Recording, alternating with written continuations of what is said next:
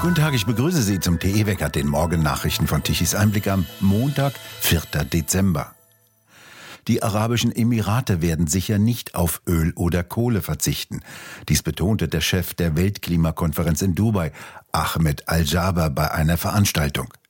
Der Minister der Vereinigten Arabischen Emirate und gleichzeitige Gastgeber Al-Jaber sagte, es gebe keine wissenschaftlichen Erkenntnisse, die darauf hindeuten, dass ein Ausstieg aus den fossilen Brennstoffen notwendig sei, um die globale Erwärmung auf 1,5 Grad Celsius zu begrenzen. Zeigen Sie mir den Fahrplan für einen Ausstieg aus fossilen Brennstoffen, sagte er wörtlich, der eine nachhaltige sozioökonomische Entwicklung ermögliche, oder wollten Sie die Weltbevölkerung wieder in Höhlen leben lassen?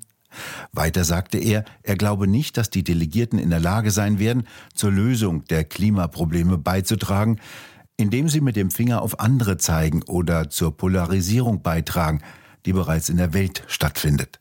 Und wörtlich, hören Sie auf mit dem Finger auf andere zu zeigen. Al-Jaber sagte auch, dass ein Ausstieg aus den fossilen Brennstoffen keine nachhaltige Entwicklung ermöglichen würde, es sei denn, man will die Welt in Höhlen zurückbringen. Der klimaindustrielle Komplex reagierte entrüstet. Die Äußerungen seien unglaublich besorgniserregend und grenzten an Klimaleugnung. So zitiert der linksgrüne britische Guardian Wissenschaftler und fährt fort, der Klimagipfelpräsident weigere sich, sich zum Ausstieg aus fossilen Brennstoffen zu verpflichten. Er habe sich bereit erklärt, so Al-Jaber weiter, zu diesem Treffen zu kommen, um ein nüchternes und reifes Gespräch zu führen. Er werde sich in keiner Weise auf eine Diskussion einlassen, die alarmistisch sei. Der deutsche Minister für das Klima, Habeck, wird heute Abend nicht, wie geplant, ebenfalls zum Weltklimagipfel in die Wärme nach Dubai fliegen. Auf Bitten des Kanzlers, so berichtet Wild, habe er die Reise abgesagt. Habecks Anwesenheit in Berlin sei notwendig, um nach dem Urteil des Bundesverfassungsgerichtes die Gespräche über den Haushalt 2024 weiter voranzubringen, teilte eine Sprecherin des Wirtschaftsministeriums am Sonntagabend mit. 20 Staaten haben auf der Weltklimakonferenz in Dubai erklärt, bis zum Jahre 2050 die Kernenergie zu verdreifachen. Nur mit Kernenergie könne die weltweite sogenannte Netto-Null-Treibhausgasemission erreicht werden, so hieß es in Dubai. Verlesen wurde die Erklärung vom US-Klimabeauftragten John Kerry. Unterzeichnet wurde sie unter anderem von USA, Frankreich, Großbritannien, Belgien, Finnland, Japan, Polen, Schweden und der Ukraine. Russland und China sind ebenso wie Deutschland nicht dabei. Während unter den 20 Atomländern viele EU-Staaten sind, wie Rumänien, Tschechien, Frankreich, Slowakei und Schweden, sowie die Niederlande, will sich die Ampelkoalition in Berlin nicht beteiligen. Fritz Görgen von Tichys Einblick sagte dazu, Es ist hier ja genauso wie mit der Geschichte, dass äh, in Deutschland keine Atomkraftwerke mehr laufen und der Atomstrom aber regelmäßig täglich von Frankreich und anderswo zugekauft werden muss. Da las ich doch bei einem wütenden Teilnehmer auf Facebook diesen bemerkenswerten Satz. Atomstrom aus dem Ausland kaufen und, und zu Hause keinen erzeugen, ist wie zum Nachbarn kacken gehen, damit es bei dem stinkt und nicht zu Hause. Am Samstag wurde ein 24-jähriger Deutscher in der Nähe des Eiffelturmes Opfer eines Messerangriffes. Er erlitt Messerstiche am Rücken und an der Schulter und starb wohl an einem Herzstillstand. In Paris war er mit seiner Freundin, die einen Schock erlitt. Daneben wurden zwei Männer, ein 60-jähriger Franzose und ein englischer Tourist mit einem Hammer verletzt. Ein Taxifahrer, der versuchte, den Angreifer zu stoppen, nachdem das deutsche Paar angegriffen worden war, hörte den Verdächtigen auf Arabisch Allahu Akbar schreien, sagte Frankreichs Innenminister Darmanin. Der Täter gilt als polizeibekannter und vorbestrafter Islamist, der 1997 in Neuilly-sur-Seine, einem gehobenen Vorort von Paris, geboren wurde. Der Franzose iranischer Abstammung sei laut Staatsanwalt konvertiert und habe sich der dschihadistischen Ideologie zugewandt. Er soll im Polizeiverhör angegeben haben, dass er es nicht mehr ertragen könne, dass Muslims in Afghanistan und dem Gazastreifen sterben. Er selbst wollte angeblich als Märtyrer sterben. Schon 2016 war der Franco-Iraner wegen eines gescheiterten Anschlagplanes zu vier Jahren Haft verurteilt worden. Er stand seitdem in der nationalen Terrordatei, wurde aber nicht abgeschoben. In einem Bekennervideo hat er laut Polizei dem IS die Treue geschworen und sich dazu bekannt, mit seinen Taten Muslime rächen zu wollen.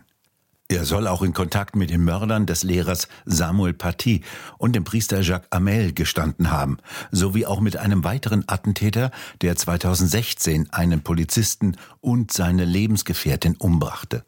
Präsident Macron sprach aus Katar der Familie des getöteten Deutschen sein Beileid aus. Die nationale Antiterrorismus-Staatsanwaltschaft habe jetzt die Aufgabe, den Fall vollständig aufzuklären, damit im Namen des französischen Volkes Gerechtigkeit walten könne. Im Sommer des nächsten Jahres sollen in Paris die Olympischen Sommerspiele 2024 mit einer Eröffnungsfeier an der Seine beginnen. Die Sicherheitsbedenken wachsen, zitiert die New York Times Fachkreise. Die Gefahr eines Anschlages sei so hoch wie lange nicht mehr, sagte Thomas Haldenwang, Präsident des Bundesamtes für Verfassungsschutz. Dies heißt nicht, dass die Sicherheitsbehörden konkrete Hinweise darauf hätten, dass Terroristen an einem bestimmten Ort zu einer bestimmten Zeit einen Angriff planten. Aus allen Einzelbewertungen ergebe sich jedoch ein Bild, nach dem die Wahrscheinlichkeit, dass auch in Deutschland ein Terroranschlag verübt werde, so hoch sei wie schon lange nicht mehr. Haldenwang warnte vor Anschlägen gegen Juden und den Westen insgesamt. In Hannover und Göppingen gab es ernstzunehmende Bedrohungen durch einen Iraker und einen Unbekannten. Die geplanten Taten seien auch Anschläge auf Weihnachten als Zeit der Geborgenheit und Sicherheit im Kreis der Familie, wie ein israelischer Terrorexperte in den Stuttgarter Nachrichten zitiert wird. Diese Atmosphäre durch Anschläge zu zerstören, gerade in dieser Zeit Angst und Strecken zu verbreiten, erscheine vielen Terroristen als die Königsklasse des Terrorismus. Die niedersächsische Innenministerin Daniela Behrens, SPD, betonte, die Polizei sei auf niedersächsischen Weihnachtsmärkten sehr klar und robust unterwegs. Im baden-württembergischen Göppingen wurde am Wochenende ein Weihnachtsmarkt geräumt, nachdem ein Mann am Samstag eine Drohung per Anruf ausgesprochen hatte. Womit er gedroht hatte, wollte die Polizei aus ermittlungstaktischen Gründen nicht mitteilen. Die Identität des Mannes bleibt ungeklärt. Oberbürgermeister Mayer von den Grünen begrüßte die präventive Räumung des Marktes und sagte, dass er hoffe, dass der Täter schnell überführt werden könne. Die Bahn ist so unpünktlich wie seit acht Jahren nicht mehr. Im November war jeder zweite Zug im Fernverkehr zu spät. Im November haben 52 Prozent der ICE und IC-Züge ihr Ziel pünktlich erreicht, sagte ein Bahnsprecher laut Bild am Sonntag. Dabei seien rund 75 Prozent der Fernverkehrszüge auf ihrer Fahrt durch mindestens eine Baustelle ausgebremst worden.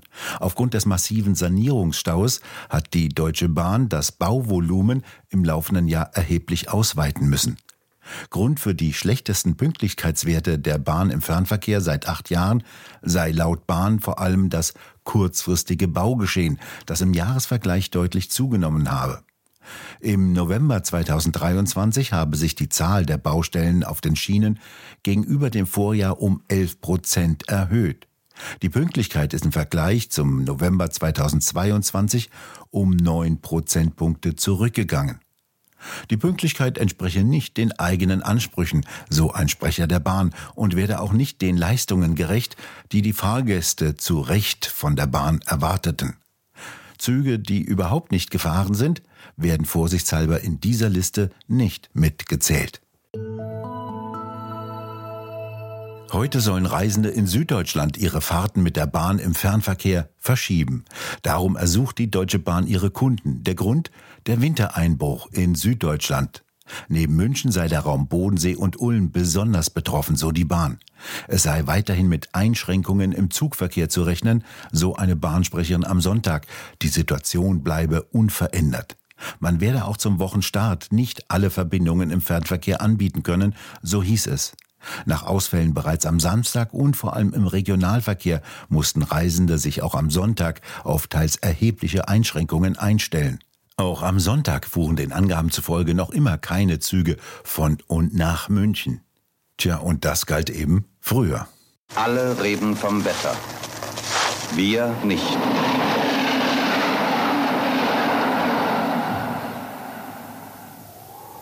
Wir fahren immer.